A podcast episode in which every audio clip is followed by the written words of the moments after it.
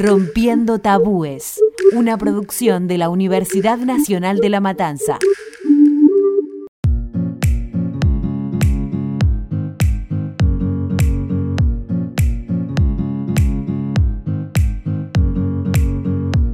En Rompiendo Tabúes sabemos que el abordaje de la educación sexual integral no es fácil, y menos en niñas que cursan sus primeros años en la educación primaria.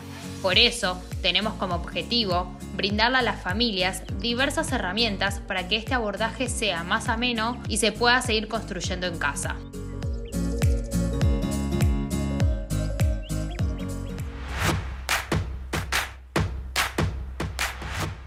Yo soy Belén Pareja. Yo soy Mailen Britos. Ambas somos estudiantes de la licenciatura en Comunicación Social de la Universidad Nacional de La Matanza. Y también somos periodistas.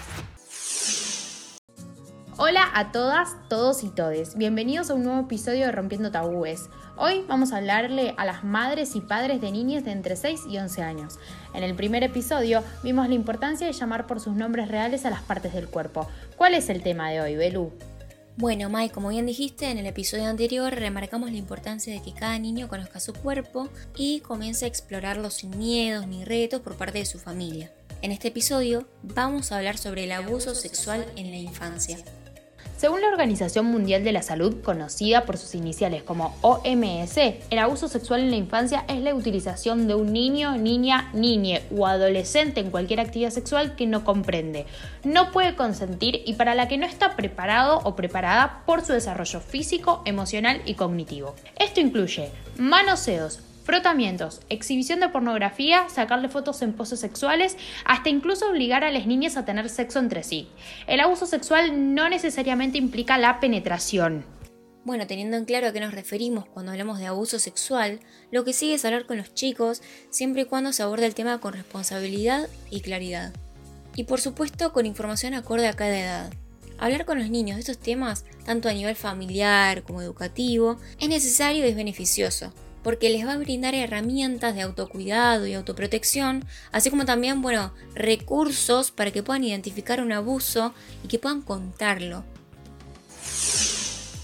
Leticia Prego, psicóloga y docente especialista en educación sexual integral, que ya estuvo con nosotras el episodio pasado hablando de lo que era la ESI y la importancia, esta vez nos va a contar cómo identificar un abuso sexual en la infancia.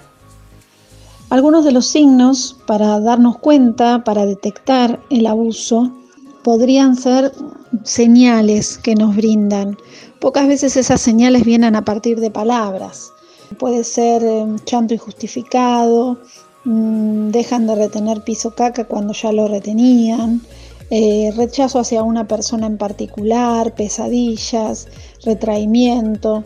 Estos signos siempre tienen que ser corroborados, constatados con otras personas a lo largo del tiempo. No es que una sola, una de estos síntomas nos puede dar cuenta de, de un abuso. El dibujo también puede ser un signo, determinados tipos de dibujo, determinados tipos de juegos.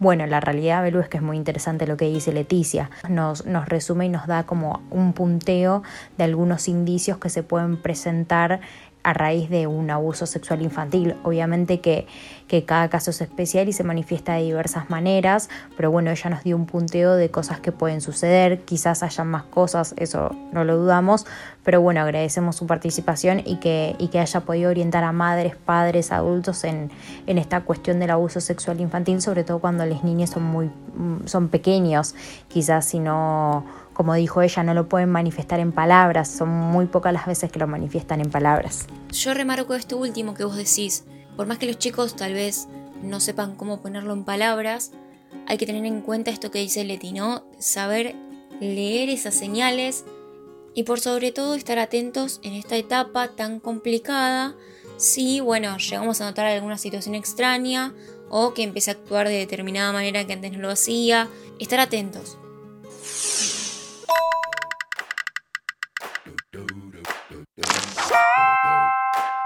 Formas de persuadir a un niño para que salude a las visitas. Orden directa. Saluda. Si no saludas a la tía, no vamos a la plaza. Saluda a tus abuelos porque cobras. Si vos saludas a la abuela, yo después te llevo al McDonald's, ¿sí? Dale, saluda al tío, ¿no ves que se pone triste? No, directamente se saluda a los abuelos. Es como una norma que está instalada para que ellos respeten siempre. Seguro esta sea una situación que les resulte conocida. ¿Cuántas veces les pasó que llegaba un familiar o un amigo de la familia y los chicos no querían saludar? ¿Recuerdan cómo actuaron al respecto? Si la respuesta a esto es un reto o una obligación hacia el chico para saludar por educación, estamos frente a un problema, porque acá entra en juego el consentimiento. Esto de forzar a los chicos a dar besos es algo tan habitual, Belú. Viene la abuela, viene la vecina, sea conocido o desconocida la persona que viene, se esfuerza en muchas ocasiones. Aunque sea un modo amoroso, siempre existe esto de, dale, dale un besito a la abuelita que te quiere tanto. Dale un besito a mm, X persona porque si no va a suceder tal cosa, como este chantaje. Y sucede que después de esta frase viene como el empujón, ¿viste? Toma, dale un besito a la abuela, como que sucede esto. Y la realidad es que esto también habla mucho sobre el respeto del cuerpo propio y el respeto del cuerpo de la otra persona, ¿o no, Belu?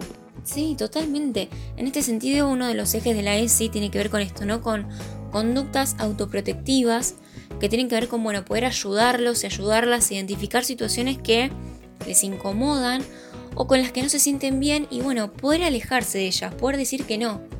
Acá entra todo lo que dijiste. Si no quieren saludar con contacto corporal a un adulto, si no quieren irse con alguien o pasar tiempo con alguien, bueno, empecemos a escuchar de qué se trata ese no, antes de decirle es tu abuela, es tu abuelo, es tu tío, corresponde, salúdalo.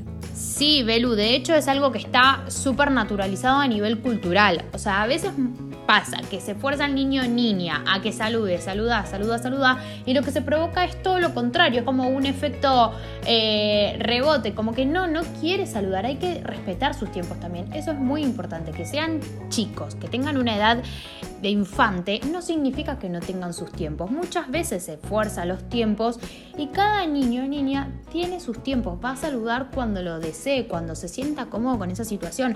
Un montón de veces pasa, y de hecho está comprobado, que unos minutos después, 10, 15, de que llegue la persona a la casa, es probable que el nene o nena quiera saludar, pero porque le surge espontáneamente, porque quizás está en su casa tranquilo, tranquila, entra una persona desconocida o, un, una persona conocida y no tiene ganas en el momento. Lo importante es que lo haga de algo natural y no por chantaje.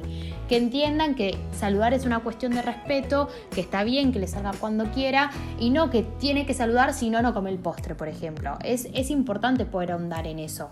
Sí, lo que pasa es que bueno, este suele ser un tema que trae muchas resistencias porque está instaurado que besamos por respeto, que saludamos por respeto.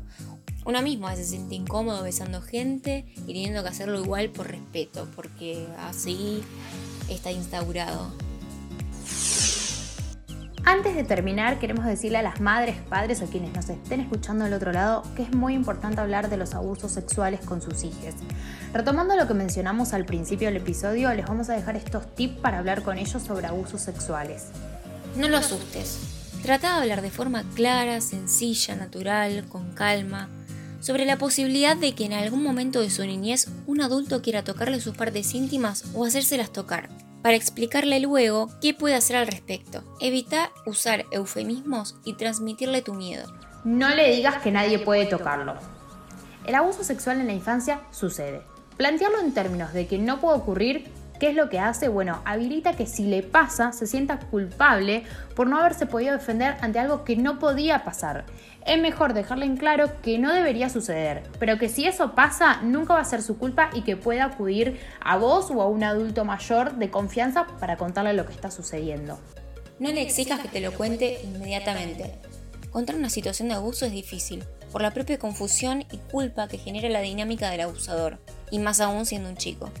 Esta exigencia puede terminar perpetuando el silencio por no haberlo podido contar al instante. Decirle que te lo cuente en el momento que pueda. Si es antes, mejor. No le digas qué pensás hacer con el abusador.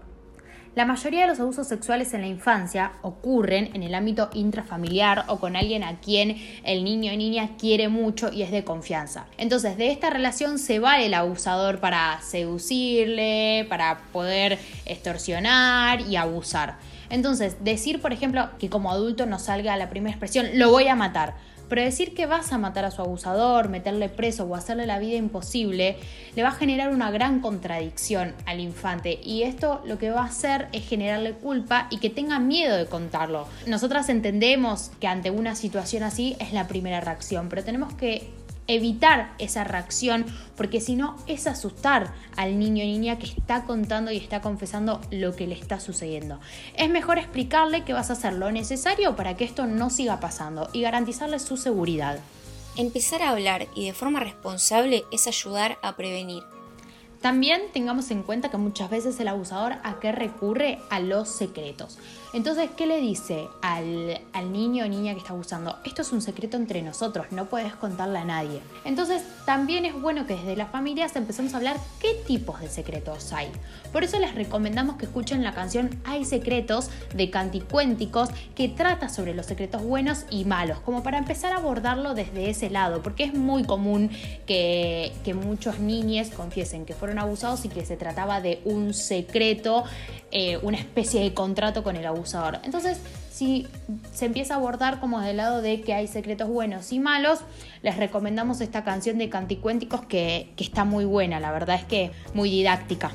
Es súper importante poder generar espacios de diálogo y de apoyo, para que bueno, los chicos no se guarden estos secretos malos y se sientan a salvo contándolos. Bueno, llegó la hora de terminar este episodio, pero les agradecemos por habernos acompañado en, este nuevo encuentro de Rompiendo Tabúes. También con Belu estamos muy felices del recibimiento, el acompañamiento y el amor que nos brindaron en nuestro primer episodio, en nuestro debut en este formato podcast. Esperamos que puedan aplicar estos tips que le dimos, que, que escuchen la canción de Canticuénticos, que es muy muy linda, que además también si tienen la posibilidad pueden leer el libro Los secretos de Julieta. Si no nos equivocamos está en formato audiolibro y está en formato papel. Y bueno, que puedan empezar a hablar con los chicos sin tabúes sobre el abuso sexual en la infancia. Es muy importante. No se olviden de seguirnos en Instagram, arroba Podcast. Hasta la próxima. Escuchaste un podcast del Taller de Producción y Administración en Medios de la Universidad Nacional de La Matanza.